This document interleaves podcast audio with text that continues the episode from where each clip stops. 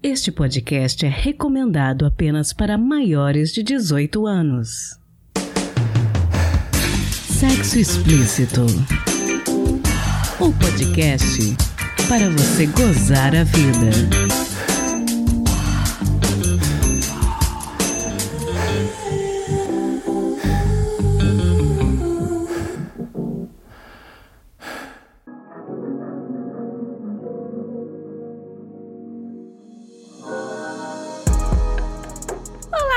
Namoradinhos, tudo bem com vocês? Aqui quem fala é Priscila Armani e este é o Sexo Explícito, um podcast que acredita que prazer no sexo é qualidade de vida. No episódio de hoje, um assunto delicado sugerido por vocês: o controle ejaculatório e do orgasmo. É possível haver controle e fazer isso de maneira saudável? Em busca desse tipo de controle, muitos homens, inclusive jovens, têm se automedicado. Vale a pena? Conversamos com o urologista Giovanni Fernandes da Rosa sobre o que ele tem visto no dia a dia no consultório dele e eu queria pedir a vocês que, se tiverem sentido falta de alguma pergunta sobre controle ejaculatório, se vocês ouvirem a entrevista e tiverem mais alguma dúvida a respeito desse assunto, mandem para mim as suas perguntas. sexoexplicitopodcast@gmail.com. Se eu receber muitas perguntas desse tipo, de repente vale fazer um outro episódio de temática parecida, né? Vamos ver. E não é a primeira vez que eu converso com o Dr. Giovanni sobre esse tema. Em novembro de 2020, eu fiz um episódio de perguntas e respostas em homenagem ao Novembro Azul, no qual nós tratamos brevemente de disfunção erétil, ejaculação precoce e câncer de próstata. Vou deixar o link dessa outra entrevista na descrição desse episódio no nosso site sexoexplicitopodcast.com.br. E antes da entrevista, aquele aviso de sempre: se possível, não ouça esse episódio pelo aplicativo musical Verdinho. E se você for nosso ouvinte pelo YouTube, agradeço imensamente se puder se inscrever no nosso canal Sexo Explícito Podcast e deixar o seu like, beleza? Então, bora pro episódio?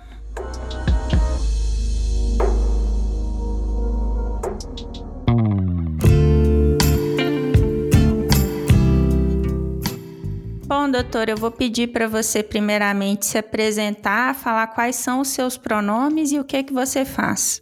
Bom, eu sou, meu nome é Giovanni Fernandes da Rosa, eu sou urologista, é, atuo em Florianópolis, Santa Catarina, onde eu atuo dentro da urologia, mas na área de andrologia, que é a parte mais voltada ah, para a sexualidade, principalmente masculina, e para a infertilidade. Então, meu foco de atuação é mais nessa área de sexualidade.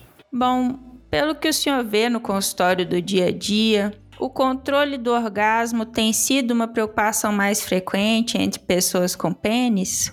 Sim, é, no consultório o que a gente percebe nos últimos anos é que os homens, mesmo aqueles que já tinham um problema de dificuldade de controle do orgasmo há muito mais tempo, eles agora parecem que estão um pouco mais preocupados com esse controle para uma maior satisfação dos, dos parceiros, né, principalmente, para uma, até para uma satisfação pessoal também, mas parece que há uma preocupação é, maior com os parceiros.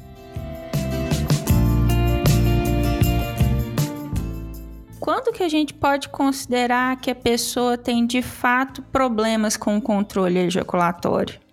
Na verdade, assim, não existe, não existe um tempo que seja, seja previamente determinado. Esse tempo vai ser, vai ser de acordo com a, a dinâmica do casal na hora da relação. Então, tem muitos homens que às vezes com uma parceira, um parceiro, acabam não sentindo que essa, esse tempo do orgasmo, da, da ejaculação está é, atrapalhando, mas às vezes quando troca de parceiro já sente que esse tempo para um outro parceiro não seria um tempo que chegaria a dar prazer na hora da relação ou dar uma, um grau de satisfação maior. Então, esse tempo ele, ele é determinado pela dinâmica do casal durante a relação. Então, aquele tempo, sei lá, 10 minutos que um homem tem para chegar ao orgasmo com um determinado parceiro pode não ser adequado e para outro parceiro já pode ser. Né? Então, isso vai variar de casal para casal. Pelo que o senhor está dizendo, parece que com relação ao prazer do outro, né, essa preocupação tem aumentado, né? O que, que o senhor acha que mudou de 10 anos para cá? Por que, que o senhor acha que aumentou essa preocupação?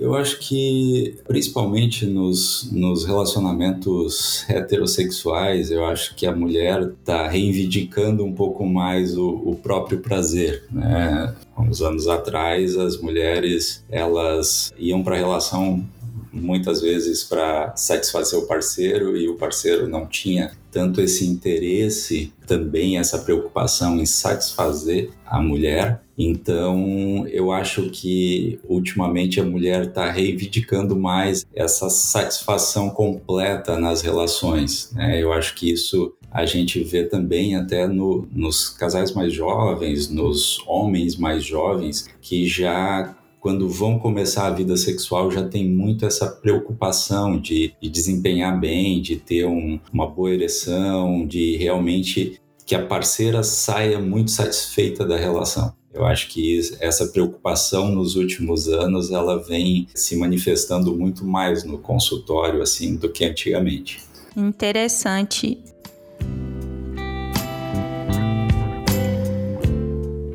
Eu também preciso te perguntar, porque eu tenho ouvido falar muito, mas eu não sei se você está constatando isso no consultório, que é o aumento no consumo de Viagra entre homens mais jovens. Isso tem de fato ocorrido e quais os problemas que isso pode causar? Isso realmente tem acontecido e daí é, entra nessa no que eu acabei de falar, né? essa preocupação que os homens têm em realmente satisfazer a parceira, em desempenhar bem. Então, eu acho que as mulheres estão cobrando um pouco mais esse desempenho dos homens, né? O que acontecia era algo unilateral antigamente, eu acho que hoje está sendo cobrado dos dois lados e as mulheres estão cobrando realmente um desempenho maior e os homens têm se sentido um pouco acuados com essa cobrança, né? Então, na hora de ir para uma relação, principalmente homens é, mais jovens, menos experientes, eles acabam se sentindo inseguros e essa insegurança leva a eles quererem buscar porto seguro nas medicações. Né? Então, é, eu vejo muito mais os homens com dificuldade de ereção, com aquele receio de ir para a relação, e às vezes a dificuldade de ereção ela está relacionada não a nenhum problema físico, a nenhum problema orgânico, mas só esse medo mesmo, essa insegurança que, que ele tem sentido quando vai para a relação, só isso já pode causar um problema de ereção. E tem buscado usar mais, e daí eles acabam usando mais medicações, mais uh, Viagra, Cialis, que são as duas medicações que têm mais fácil acesso, que de domínio popular, né? Na verdade, assim, o uso dessas medicações uh, fisicamente não traria nenhum problema maior, usando esporadicamente, óbvio, mas elas podem gerar uma, uma dependência meio que psicológica, né? Mesmo um homem jovem, aquela ideia de que se eu não tiver a medicação disponível ali na hora, eu não vou ter um bom desempenho e, e ficar aquela dependência psicológica da medicação. Então, eu acho que isso seria o grande problema problema dos homens uh, já começarem desde cedo ao uso dessas medicações. Então, fisicamente não tem necessariamente uma restrição, é mais a questão é mais psicológica mesmo. Exato, essas medicações assim, elas podem dar alguns efeitos colaterais momentâneos, né? Alguns pacientes sentem dor de cabeça, dor muscular, como se fosse um entupimento no nariz, são os, os efeitos colaterais mais comuns, mas são coisas momentâneas ali e nada disso a longo prazo uh, poderia trazer algum problema maior. Mas realmente o, o que eu vejo como problema é essa dependência psicológica mesmo.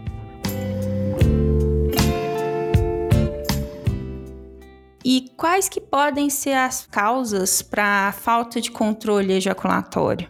Assim, uh, naqueles homens que já começam com uma dificuldade de controle desde as primeiras relações, desde o início da vida sexual, normalmente está relacionado a, a, uma sensibilidade maior do pênis. Né? Alguns homens têm o pênis um pouco mais sensível, é o que pode desencadear mais facilmente a, a ejaculação. Então, quando já começa a, a ter essa dificuldade de controle desde as primeiras relações, e isso começa a ser algo contínuo e, e recorrente, normalmente está relacionado a algo constitucional daquele paciente, daquele homem. Isso é o que normalmente leva. Alguns casos onde é, são episódios de perda desse controle da ejaculação esporádico, ou às vezes ele tinha uma ejaculação normal e de repente começou a ter uma ejaculação uh, muito rápida, normalmente daí está tá mais relacionado a questões emocionais. Então teria essa diferenciação assim. Normalmente quando começa do início, no início da vida sexual, está relacionado a uma sensibilidade maior do pênis e quando começa depois de alguns anos de ter iniciado a vida sexual, daí seria mais questões mais relacionadas a questões emocionais. Bom, e aí falando um pouco a respeito dessa questão de talvez pensar numa possibilidade de tratamento, existe algum tipo de exercício ou prática que a pessoa pode fazer para controlar a ejaculação e que não seja prejudicial à saúde sexual? Assim, é, hoje esses casos, é, normalmente que estão relacionados a uma sensibilidade maior do pênis, existem, existem exercícios que podem ser aprendidos até através de, de exercícios fisioterapêuticos, né? Tem fisioterapia desenvolvida especificamente para tratar a ejaculação precoce, tem alguns exercícios de controle no momento da, da ejaculação, no momento da relação, que podem ser ensinados também. Então, isso pode ser desenvolvido junto com o paciente. Nem sempre é, é muito fácil o paciente conseguir, no momento da relação, essa disponibilidade de realizar esses exercícios, assim, né? Porque naturalmente o momento da relação é ser para ser algo relaxante, né? Não estar tá preocupado em fazer um exercício, então né? Os pacientes normalmente buscam algo, algo diferente, algo que quando chega o momento da relação, ele queira estar preocupado só com a relação em si, só com o, o, desempenho ali, sem, sem fazer nada mais que tire essa naturalidade da relação. Então, é muito difícil a gente conseguir fazer com que os pacientes façam aderência a esse tipo de exercícios, né? Uh, o que mais se usa hoje é tratamento medicamentoso e normalmente tem um funcionamento, funciona muito bem, tem uma resposta muito boa. Então, assim, é o que, apesar de ser medicação, são medicações que trazem bem pouco efeitos colaterais ou na maioria dos casos nenhum efeito colateral e consegue dar para o paciente uma aquela liberdade de na hora da relação não precisar estar tá preocupado com, com esse controle da ejaculação. Entendi. Então a maior parte dos pacientes acaba optando pelo tratamento medicamentoso mesmo.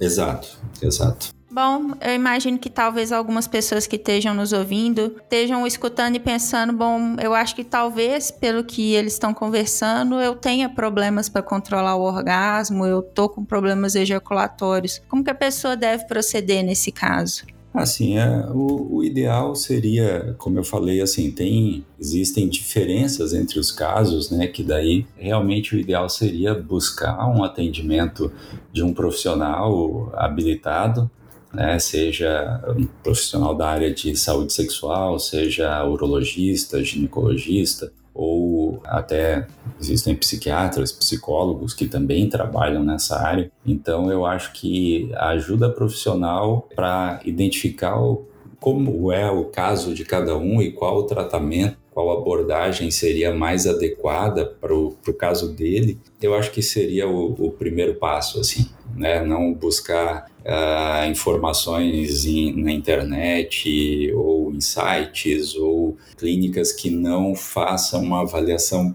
presencial, que não exista a conversa direta com o paciente. Eu acho isso muito precisa ter muita cautela com relação a, a, isso. Sei que muitos, muitos homens, principalmente, têm essa dificuldade em falar abertamente sobre o problema, né, em chegar para um desconhecido, entre aspas, apesar de ser profissional, mas é uma pessoa desconhecida, e abrir um problema que às vezes é tão íntimo de com onde ele tenha realmente dificuldade de se expressar e de abordar esse assunto, mas isso é importante e seria o primeiro passo para para uma solução adequada. É procurar um, um urologista ou um sexólogo, né? Exato, exato. Um profissional da área de saúde sexual é o ideal, assim.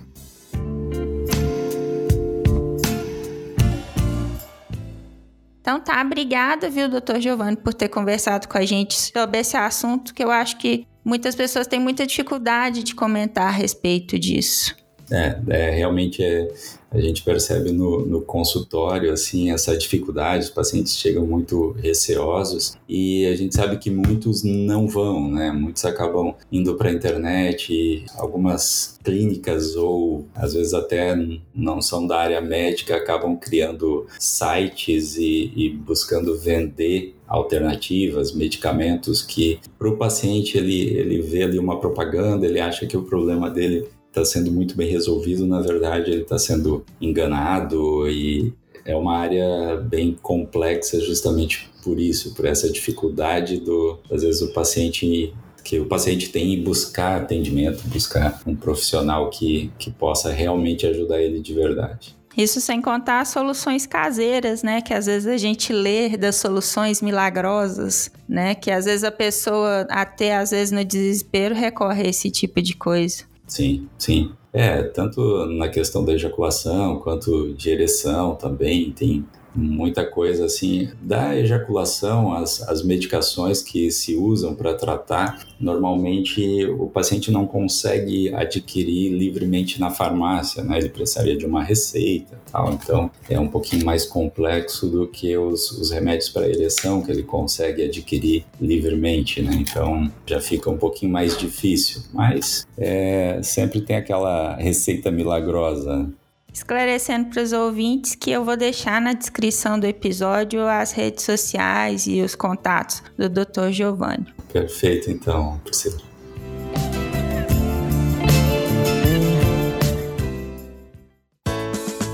Se toca. Bom, já estamos encerrando o mês de novembro, mas eu não podia deixar de lembrar a vocês a importância não só em novembro, mas no ano inteiro de estar sempre em dia com os seus exames de câncer de próstata. O câncer de próstata é o tumor mais incidente entre pessoas com pênis e o segundo tipo de câncer que mais mata atrás somente do de pulmão, em todo o Brasil. Em 2021 foram registradas mais de 16 mil mortes em decorrência do câncer de próstata, o que equivale a cerca de 44 mortes por dia. Para 2022, são estimados 65.840 novos casos da doença, segundo informações do Instituto Nacional do Câncer, o INCA. Dessa forma, o diagnóstico precoce é a melhor estratégia para encontrar o tumor em uma fase inicial e, assim, possibilitar maior chance de tratamento bem sucedido, reduzindo dessa forma o índice de mortes. Para o diagnóstico precoce da doença, recomenda-se que a partir dos 50 anos, mesmo sem apresentar sintomas, que pacientes procurem um urologista para a realização de exames preventivos, já quem tem antecedentes familiares para câncer ou é pessoa negra, a indicação é que façam uma avaliação mais cedo, a partir dos 45 anos. A avaliação de rotina realizada anualmente consiste na realização do toque retal e o exame de sangue para analisar a dosagem de PSA, antígeno prostático específico. Em caso de alteração em um desses exames, é feita a biópsia da próstata para confirmar a doença. Posteriormente, outros exames podem ser solicitados. Em estágio inicial, o câncer de próstata não apresenta sintomas e é quando a chance de cura é de mais de 90% dos casos. Esse percentual diminui conforme a doença progride, então é fundamental a realização dos exames anuais e mais informações você pode obter no arroba Novembro Azul Oficial, tudo junto no Instagram. Câncer não é brincadeira. Previna-se.